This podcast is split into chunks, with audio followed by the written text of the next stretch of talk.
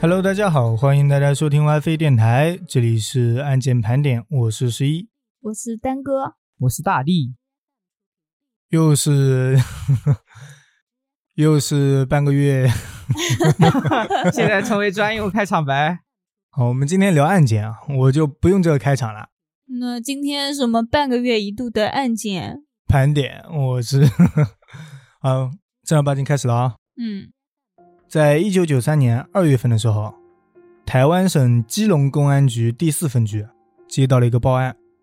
你发现你的案件怎么都是台湾的？我最近就攻着台湾省那边过去。那我关注的点就是这个时候我们都还没出生。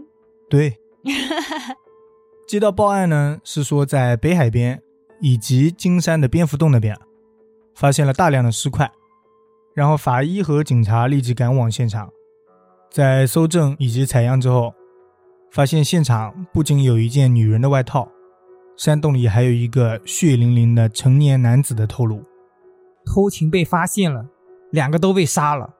没有女子，只有外套，没有女子的尸块。哦，就那些尸块都是那个头颅的。你说的尸块是男的，还是说尸块就是只有一个头颅？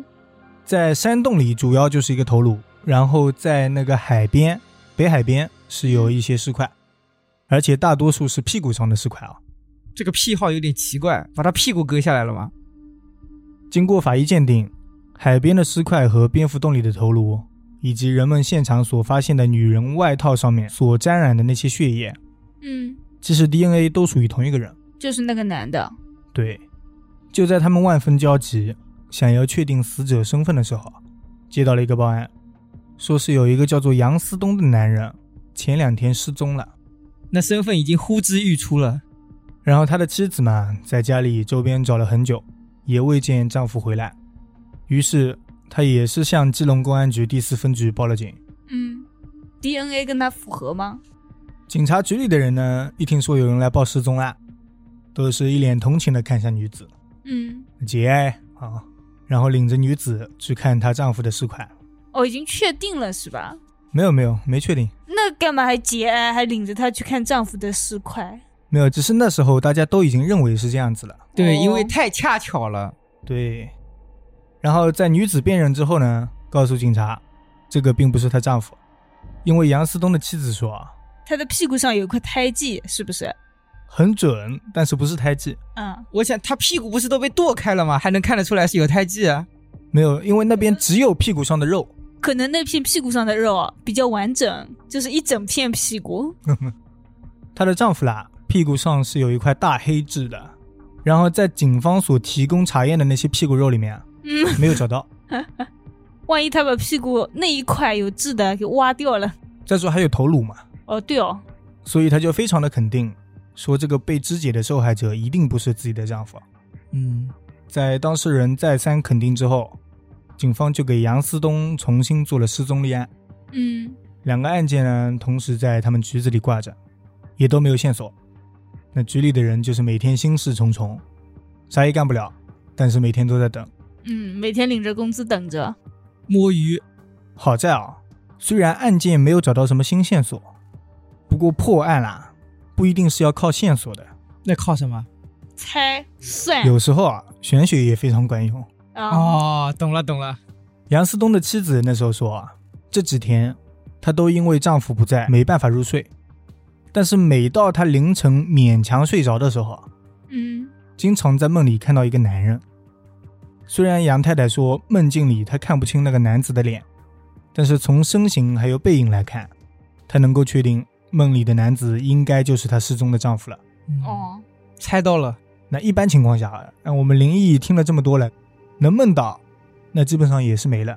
是讲了这么多，对，我刚开始的时候还以为他梦到的是那个男人，就是已经没了的那个，因为他看了他的屁股肉之后，晚上就开始做梦，哦梦到他。没有，她说是自己失踪的丈夫嘛，应该。哦，而梦里的丈夫呢，一直想要把她引到一个叫做金山的山头上去。刚才说的也是金山啊，金山蝙蝠洞。对，但是她从来没有去过金山，所以也不敢跟上。完了，樱桃花。她一连梦到了几个晚上，最后杨太太还是忍不住在梦里跟着那个男人去了。随着他们不断的往前走，到达了山腰处的一片密林里，那个男子就停下了脚步，然后突然消失了。哦，紧接着，杨太太就发现，在不远处有一个包裹，很大是吗？很大。哦，然后梦到这里就结束了，杨太太也就惊醒了。那个包裹里面不会是她丈夫吧？很有可能哦，哦，不出意外，我觉得应该是了。听了这么多案件了，所以一大早呢，杨太太就跑去了警察局，把梦里的事情告诉了警察。嗯，不过警察们当时也不愿意相信杨太太嘛，因为大多数人觉得托梦这个事情确实不靠谱，是的，所以之后就决定跟杨太太去金山看一看。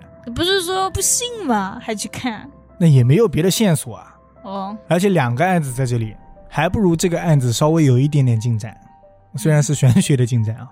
哼哼然后警察们呢，在杨太太的指路下，在金山的半山腰里发现了一个坑洞，嗯，不是包裹吗？没有包裹，而里面绑的就是杨思东。杨思栋，杨思东啊，她老公啊，名字他是裸露在外面的，没有在袋子里面啊。没有，就是被埋在了洞坑里。哦，应该有泥土松动的痕迹被发现了。对，然后随着这个死者被找到呢，警方也是根据线索追查了下去，最终是解决了这个案子。是谁杀的呢？哦，这里没有说，哦，故事里没有讲。然后这个案子呢，也不是我们今天主要要聊的，因为无人认领的尸块依然还没有找到，哦，依然还没有线索，也没有其他妇女过来说什么梦到自己丈夫啊什么的，嗯，所以这个案子一办就是七年，一直到一九九九年八月二十日的时候，一位叫做王金兰的女士突然出现了，说自己做了一个梦，啊，没有没有，开玩笑，我就想，嗯，我都已经看你了，惊呆了。我想难道是我穿越了，我时光倒流了？然后这个王金兰呢，她的嘴巴里没有多少牙齿，是老太太吗？还不是，最起码她上排的牙齿全部没有了，老太太也不可能是上排都没有这样子啊。嗯，再加上她可能文化程度啦比较低，所以王金兰这个表达能力非常的差。人家听不懂是吧？对，警察们花费了很多的时间，也没有从王金兰口中得到多少线索，能确定的只有，在她七年前亲眼目睹了自己的男朋友把一个绰号叫做文烟的男子一榔头一榔头的生生给锤死了。嗯，这么残忍的吗？而这个文烟呢，本名叫做李俊雄，是那个屁股男吗？是哦，最后是。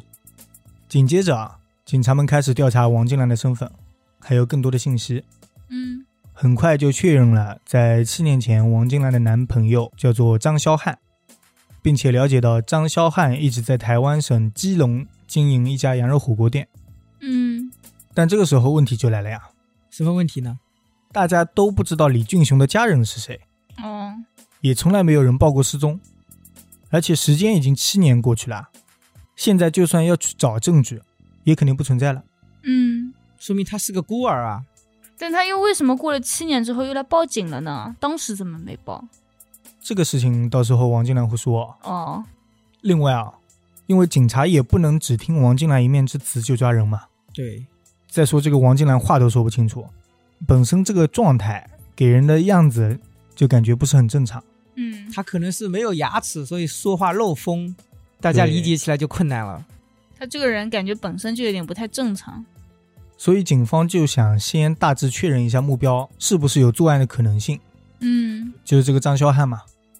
他们开始侧面向张霄汉的邻居打听，想知道七年前的一个晚上，张霄汉的家里是不是有发出过那种敲打的声音。这谁能记得清啊？都七年了，但是如果敲打声音很重的话，很多年前是不是有一次啊之类的，就先问问嘛。哎，榔头打在人身上会发出声音吗？他榔头打在骨头身上，哦，他要碎尸呀。但是他本来就是卖羊肉火锅的。对，哦，结果邻居是说啊，张绍汉每天晚上都锤。嗯 你说七年前吧，那肯定也锤的，啊嗯，对吧？你具体问哪一天 吧。对，那应每该天都是除了吹过年的时候啦，不开业的时候，别的时候天天锤。嗯所以这个食材啦，应该是新鲜的 啊，并且大家也都非常理解啊。虽然他们每天都是挺不爽的，嗯，大晚上的啊，嗯扰民，不过毕竟是人家工作嘛，那每天都要切羊肉，这么多年了也是习惯了，所以邻居这边这条线索是断了。嗯不过好巧不巧啊，就在一九九九年八月，李俊雄的母亲突然跑到了基隆市第四分局去报警，他说什么？就是那个受害者，受害者的妈妈是吧？对，他说了，他小儿子有点事情，想找大哥帮忙，结果大哥突然找不到了，就是李俊雄嘛，哦哦，找了很长一段时间都没有找到这个大儿子，所以他们现在来警察局报失踪。所以说七年后，他们终于发现自己的一个儿子没了。这对心也太大了吧？因为那个李俊雄啦，本来就是流氓，嗯本身就跟家里不怎么联系，看来不但是跟家里不太联系的女生比较危险，男生也比较危险。主要是这些行业都不怎么恰当嘛。 嗯，要不是这次小儿子有事情找大哥啊，根本嗯不可能。然后警察这么一听啊，受害人家属找到了，人家就能确定李俊雄已经失踪了，嗯，这就说明那个尸块就真的有可能是李俊雄的。所以那个时候都没有确定是他的，就直接过了七年。对，可以直接现在再做 DNA 检测吧？可以是可以啊，保存的好就可以。然后这样的话，也侧面证明了王金兰报案时所说的那些内容，很有可能就是真的。嗯，那现在可以去调查了。对，而且王金兰还说出了一个新的线索，什么呢？她说啊，在自己这些年来，经常处于失眠的状态，偶尔非常难得的睡着了，还会做噩梦，梦见七年前男朋友杀害的那个李俊雄啊，嗯，站在自己的床头，用那双非常恐怖的眼神盯着自己。来找他了？然后嘴里还会念叨着：“我好冷，我好冷。我还以为是还我命来，丹哥这句话太电视剧了哦。听多了嘛。是”那主要也不是他杀的嘛，那他应该也是帮凶吧？他不是帮凶。不是帮凶，那为什么来找他呢？我很奇怪。我自己的理解啊，啊、是那个他每天屠鸡宰羊的，屠夫鬼一般是不会找上门的。对啊，杀气比较重是吗？但是王金兰又不是，啊王金兰是做菜帮忙的呀，哦，他又不是屠夫。哎，其实就是胆子小，被吓得日有所思夜有所梦不，然后他说啊啊。那个李俊雄啊，身上总是湿漉漉的，在那边说我好冷。然后呢？恰好当年这个事情啊，因为没有找到受害人的线索嘛，所以警方为了保存尸块，把那个尸体放在了冰柜里，福尔马林里，嗯，然后才保存安葬的。福尔马林啊，那个是水呀、所以他就冷了。所以它就湿漉漉的，然后又冷。哦其实他是不是现在已经变成木乃伊了呢？那不会没有啊没，有，它也没有用绷带包。哦，福尔马林就只是让你一直保持这个样子，就防腐剂啦。对，嗯然后它是直接泡在福尔马林里面了，合理吧？合理。那这个梦又恰好贴切了这个事情。嗯，所以这个事情虽然没有证据啊，不过从情理来讲，或者说加上玄学的因素，嗯，这一系列都能说得通了，可以破案了。 破案了。而且这一次受害人的家属还有杀人时的证人都在嘛，至少足以把张肖汉带过来调查了。于是警察们就赶到了张肖汉的家里，把他带回去审讯。现在审讯也来不及了吧？都没有证据了。证人有一个嘛，哦，证据来是没有了。而张肖汉可能也是只犯过这么一次案，嗯，出于恐慌，丝毫没有反抗。很乖顺。对，都不用你提供证据，非常顺利的就承认了这个事情。我想不通。，然后他说他就是七年前杀害李俊雄的凶手，这么轻松就破案了，都是靠那个梦的嘛。这两个故事都是靠梦的 还得是靠玄学。然后又有联系，所以我就连在一起了啊。嗯，他和王金兰回忆啊，是一九九二年的冬天，在张肖汉的努力下，再加上王金兰在店里的帮衬，他们的羊肉火锅店生意非常好。那为什么要把他杀了呢？生意好，所以引来了一个地痞流氓，哦，想要来收保护费。对，绰号就叫文烟，也就是刚才所说的李俊雄。哦，哦，然后他在张肖汉的羊肉火锅里、啊，喝醉了酒之后，情绪不受控制，大吵大闹，还要砸东西打人。嗯，就耍酒疯呗。那我觉得杀了他很正常，揍一顿吧，揍一顿，那也不应该杀了，对啊，揍你一 揍一顿人家还来，人家是流氓，那可以报所警、啊、以杀了？吗？所以杀了呀，对啊，对啊所，以杀了。丹哥这个太残忍了。因为你不是说了吗？要是不杀掉他会报复。对，会报复的。然后这个事情呢，就搞得王金兰生意没办法做了。嗯于是王金兰就上去调解，说让李俊雄先回家，你要保护费面，到时候再说嘛。对你酒醒了再说。但是没想到李俊雄喝醉酒之后啊，一个反手就把王金兰给推倒在地，我一个反手就把他老婆给抱住了。他老婆被他推倒在地嘛，还不是老婆啊，是女友。啊嗯，然后张肖汉看着那个女友受了欺负，还有自己的生意又受到了阻碍，所以他这时候就从厨房里走了出来，一个箭步来到李俊雄面前，嗯，在他耳边说了几句悄悄话，然后李啊俊雄就走了。我以为是一个箭步拿出一把刀，顺手就给他宰了没有，这时候还有很多人呐，啊！火锅店呐、万万没想到是说了几句悄悄话，但是你半夜再来，可能就是这个悄悄话。他说你半夜过来，我给你钱，可能是。哦，，对，然后当天晚上，王金兰收拾了一下店里的卫生，就去睡觉了嘛，嗯就睡在了这个羊肉火锅店后面的卧室里。就在他做梦的时候啊，突然被一阵敲砸的声音给吵醒了。那虽然店里是做羊肉火锅的，他也经常听到这种敲砸的声音，不过他觉得这一次的声响确实和往常不一样。特别的响是吗？首先啊，是一般敲羊骨头啊，王金兰也都会在旁边帮衬着点。嗯，而且不会三更半夜的敲。那会，哦，他们晚上做。第二啊，是敲羊骨头的时间确实太长了，哦，就以前这个时候已经弄完了。早就已经超过平常的用量了。哦，本来的话敲一会儿就可以了，敲一个小时，明对，天够用了。这一次他可能还在分尸，嗯猜得出来。于是王金兰就想去厨房看看男朋友到底在干嘛，结果就这么一看，把她吓了一跳。他说早知道我不看了。她看到今天闹事的那个人啊，正躺在血泊里，嗯事后啊，张肖汉告诉王金兰说，如果有警察问起这件事，你就说不知道。而且他已经和朋友串通好了，制造好了当天晚上他们俩不在场证明。哦，牛啊！这已经串门去了。那他也太相信他女朋友了。分尸的时候门都不关，哦，门都不锁一下。对呀、这个也是令人没想到。他可能是觉得女朋友已经睡了，然后火锅店的门已经锁了。可能他觉得女朋友嘛，自己人，关键还不是老婆呀，这也可能导致了后面那个女的牙齿没有了，什么哦打他了？对，哦，牙齿都打掉了，看你怎么去告密。我个那人觉跟得，牙齿有什么关系？那总不能拔舌头吧？耶，你拔舌头也太残忍了。然后他是告诉王金兰说，如果有警察问起这个事情，他们只要说当天晚上他们两人都去找一个叫做阿华的朋友打牌了，嗯，啊！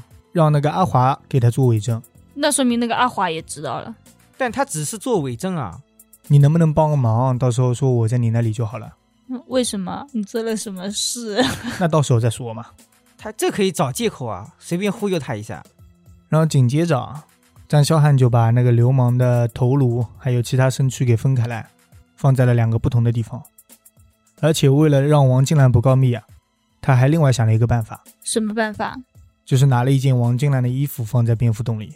哦，这就是那件衣服的由来。对，但是如果你告密的话，我先把你给告出去。对，他说你的衣服在那里，你也跑不了。那他就是明显不信任他女朋友啊，那还不锁门？这个人明显就是傻。一开始可能没锁好嘛，所以说，所有的尸体都丢掉了嘛？那为什么只有头和屁股肉呢？这也是一个疑问。后面他虽然没有承认哦，嗯，嗯，但是警察对此有一些怀疑。怀疑他煮到了羊肉汤里面。对对，我待会儿儿再说，待会儿再说。然后事后呢，警察就问王金兰：“你为什么时隔七年才来报警嗯，对啊，？”王金兰就说：“这些年来，她自己常年都受到男友的恐吓，还有家庭暴力，嗯，所以她也不敢去报警。哦那这次怎么敢了呢？那是因为她另外一边又常年做噩梦，哦，受不了了。情绪和心理早就已经处于崩溃的边缘了，这样很容易得精神病哎。所以他实在是忍不了了，所以才在一九九九年选择了报案。而警察们也确实发现了王金兰身上有很多被家暴后的痕迹，也包括那个牙齿。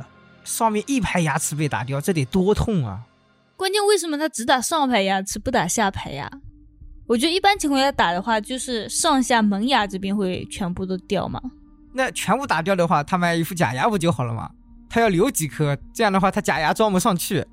哦， 嗯，真厉害。瞎猜瞎猜，然后周边的邻居知道这个事情之后，也都是愿意站出来帮那个王建兰说话，嗯，说张霄汉确实有暴力倾向，而且动不动就会殴打女友。家暴他。所以最后啊，王金兰也是没有落实帮凶的罪名。就这样结束了吗？他还告诉记者说，自己最害怕的事情就是张霄汉会提前出狱，他怕前男友会因为自己出卖了他而选择报复。是很有可能啊。他连杀人都做得到，这种报复啊、什么恐吓啊，随随便便吧。所以他想就是离开台湾省，到一个没人认识他的地方重新生活。嗯，那他们同意了吗？这个不需要别人同意啊。他有没有什么案件？我还以为别人资助一下，帮助台弄一下。哦，那没有资助。那不至于。然后，一九九九年年底，张霄汉是正式被逮捕入狱，但是警方这时候对于尸体的去向也抱有怀疑。嗯刚刚丹哥也抱有怀疑嘛，主要就是头部和屁股那些位置啦，嗯，剩下的躯体部分也不知道去了哪里。然后警方就怀疑张霄汉是不是把受害人的主要躯体做成了火锅材料。我觉得就是这样。我感觉现在我好神啊！你还没讲，我就已经猜到了。听这种故事听多了就变态了。变态了，心里也变态了啊！对啊，一想就想到了。对此，张霄汉是表示拒不承认，那他放到哪里了呢？他也不知道。他也他不说说全部放好了，可能是北海那边冲走了一些。我还以为他要说是被人家叼走了。但其实人肉跟羊肉应该味道不一样吧？就肉质啊不一样吧？但是你如果羊肉里掺一点点人肉，或者人骨头，哦，可能也吃不出来哦。连老鼠肉都可以做成羊肉串了啊。哦，这倒也是。嗯，加点什么直接就变了。对，而且张霄汉还认为，他说自己认罪的态度非常良好，嗯，要减刑是吗？法院应该从轻处罚，他之前不反抗，可能就是为了这一点。可能就是。而且他还在入狱之后不断的给外面写信，写给他嗯女朋友吗？写给媒体记者，哦，想要用舆论的方式来给自己减刑，哇，他好聪明哦。说自己是被逼的呀。关键那也不能碎尸啊。但是我是被逼的呀，我没办法呀。嗯，最终，他也是成功的在2015年，因为表现良好，提前释放了。那被关了几年啊？六年？九九年到一五年，六年？十六年吧。十六年。哦，然后这时候呢，很多人就在想那个王金兰怎么办？他不是走了吗？其实我在想啊，他不是说是因为做梦很害怕吗？但是他哪怕是去报警了，啊就是自首了，啊该梦还是会梦到的呀。他可能就是自首了，人家就放过他了呢。哦，你又说到领域去了。而且再说了，他现在也不好受呀。那个张小海每天都打他， 哦，他也不好受，那他好端端的打他干嘛哦？因为张小汉虽然是杀了人，但是心理压力自己也有。哦，所以就发泄一下。最后又是那个女的看到了，如果嗯索性没人看到，他可能还觉得还好。那可能心理压力更大了，无处对发泄。 他还怕那个女的去告密，就更加恐慌了。所以他就每天打那个女的。分手吧，分手怎么可能啊？杀掉都难说嘞。那倒是。所以这个事情啦、也是非常可怜哦。嗯，你要说张霄汉杀人不对嘛，也确实没有别的办法，他要是一直在那里的话，他根本就赚不到钱啊。而且时不时就来骚扰他嘛。嗯，而且我觉得吧，虽然说是可以报警啊，但是我觉得报警没什么用的。对啊，上次唐山不是也这种事情有嘛？嗯，因为就算是报警判刑，或者说抓进去了，能关几天嘛？他们上面有人，好不好？那个流氓上面就算没人，能关几天呢？嗯，几？年吧，应该。凭什么啊我敲诈你点钱，你要关我几年啊？那只啊只是拘留一下吧。如而且果你钱都没给我，算敲诈不成功是吗？最多算恐吓。那先把钱给他，然后再去报警。他最多啦，应该属于敲诈勒索或者寻衅滋事。哦，嗯那没几天而已。我随便这么说啊，我不懂法律啊，嗯但是我觉得半年差不多到底了吧？我觉得不到半年的吧，可能几天就出来了。这种最起码七天吧，我觉得嗯，七天以上嘛哦，那关个十五天也没，也就十五天嘛。出来以后继续闹。看你耗得过还是我耗得过。出来以后啦，没准真的闹得厉害了。那是，而且我觉得他可能有一个小团队，不止他一个人，哪怕他进去了，还可以让他的小弟上。 那我觉得他应该一个人，不对然啊也不可能没人报警吧？他刚刚在店里的时候不是说让他半夜来吗？嗯，说明旁边还有其他人啊，要不然为什么要说悄悄话呢？旁边啦是有其他顾客。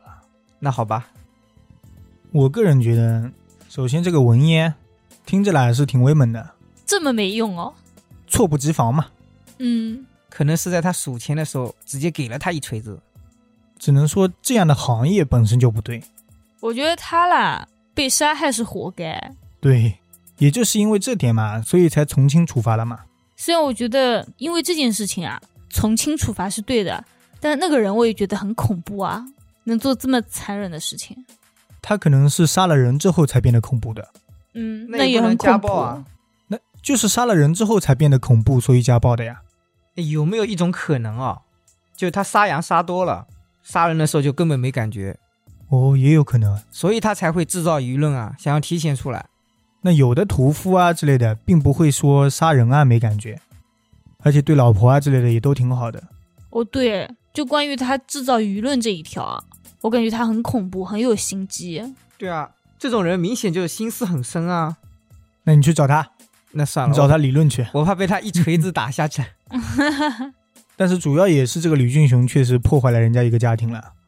我们假设如果他没有去这样破坏人家，嗯，人家好好的，钱也赚到了，两人也结婚了，恩恩爱爱的又有钱，小日子过得还是很好的呀。那肯定好啊。哦，那也不一定哦，没准现在已经早就离婚了呢。对，也有可能离婚，也有可能出现这种家暴的情况，嗯，但是至少不会说什么整排牙齿打掉啊，对，或者说连他跟他离婚都不敢。那是的。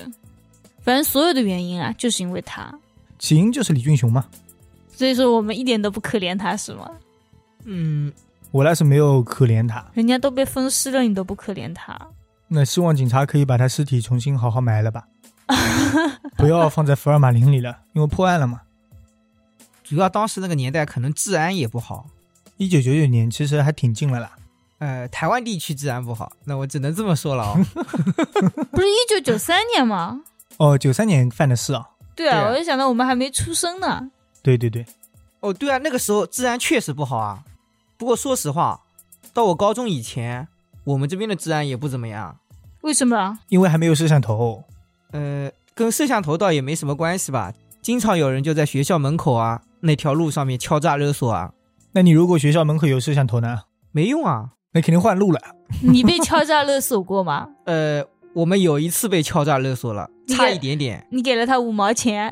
没给钱。我们那一排人过去的时候，他们也迎上来了。 嗯，刚好我另一个同学的父亲过来了，就叫了一嗯声，然后他们就走开了。哦，那我们学校没有，我也没遇到过。所以说，只能说当时的治安还不是很好。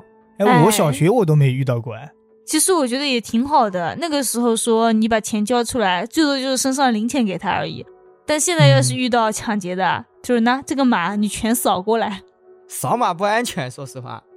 不过我觉得现在啊，就是小学里啊这种可能还是有的。现在不是还有那种什校么？园霸凌是吧？对，还是有的嘛。那肯定。这种一直都有啊，但这跟社会治安没什么关系吧？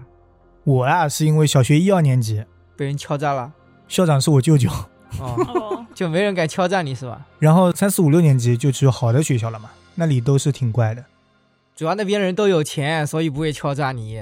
他们 不，我去敲诈他们， 我最穷， 你说嗯大爷，你给点钱吧，你要今天我不这给是敲诈，钱，我我这叫不讨走饭了。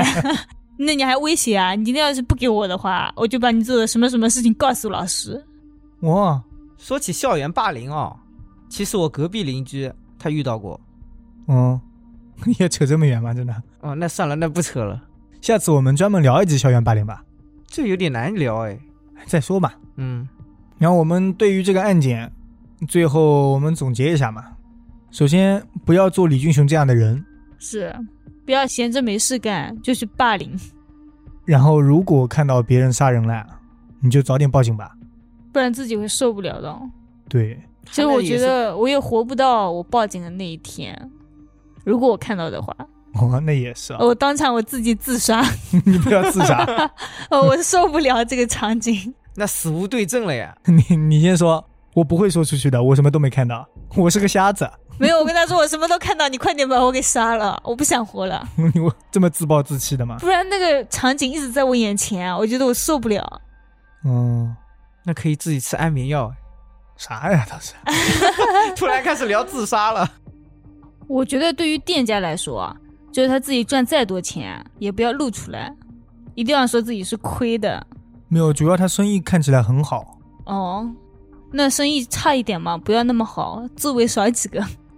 而且我建议就是你已经赚到钱了，适当的破财免灾，我觉得是可以的。那倒也是，就怕他们就不断的上门去要，要了一次之后就觉得啊，好开心哦，这里能要到钱。对啊，你这样就是纵容他呀。但是没有办法呀，我给你讲一个我身边的人发生的事情啊，嗯，我说出来你们肯定都知道，哦，那你不要说出来，你就讲。 我就不在这里说了，我待会儿就逼掉嘛哦，嗯嗯，就是，哦，嗯，然后他那时候和外地的员工吵起来了，那个外地员工说这个钱要多给一点，工资是吧？他员工是他手下吧？已经辞职了的员工嘛，嗯，嗯，因为它是这样子的，一个产品刚刚出来以后啊，一开始的工资是更高一点，因为大家都还不熟练。嗯，后来做的快了，那个工价就下调了。对，然后那个人辞职之后，他说一定要按照之前的工价，哎，嗯其实也没多少哦，其实就几千块钱。嗯。然后他就一直不肯。但是其实我觉得作为老板也挺为难的，虽然你走了，但是我厂里其他人还在做这个建呀。对啊，但是他又不可能去说。然后那个人就过来，带着菜刀过来了。嗯，然后我刚才说的那个老板就说：“那你砍嘛，你砍砍看，然后真砍了，啪一刀，天哪，怎么样？砍哪了？多了一只手指呀。天哪，真的下的狠手”后来马上去花了好几万去弄了一下。哦，哦，结上去了是吧？对对，多花了好几万。那个人呢？那个人肯定抓进去啊，哎，何必哦？都冲动嘛哦。嗯，冲动是魔鬼，所以我觉得适当的破财免灾还是应该的。是的，这倒是。你早说啊，我当时敲诈你不就好了吗？嗯，那我先报警，而且报警够快，可能也就免了这个灾了。那应该也是免不。了吧？你要跟他拖时间，斗智斗勇啊！那就跟他说，哎，那你不要了，我怕了，我怕了，我给你拿钱，行了吧？然后拿钱的时候偷偷摸摸报个警就好了。给了钱之后我再报警，也可以嘛。所以说要斗智斗勇啊！那好，今天嗯照、算了吧，给他吧。对对对，就跟他说，哎，算了，本来我不给你的，但是我看你跟了我这么久，给你那个吧，遣散费给你一点，也不然后要说你给跟你别人的工嘛也不要说了，下次嘛也不要再来了。钱，下次不要再来，你只要不录用他就好了。其他事情嘛，哦像这种流氓啊，店家里遇到流氓，那你这一次走了以后，下次就不要再来了对，哦啊。嗯，还有啊，我觉得告诫那些流氓啊，如果他真的很想去勒索的话，也不要勒索那种什么火锅店啊、羊肉店啊、什么做菜的店啊。人家屠夫很野的是吧？ 对，啊而且我觉得，就是不管怎么样，哪怕是被碎尸啊，也总比被人家吃了好吧？突然又聊到这么恶心的了吗？这是事实嘛？嗯好了好 了，不是事实，人家也没承认嘛。好吧，好，那我们今天就聊到这里，感谢大家收听 WiFi 电台，我们下期再见。再见。拜拜。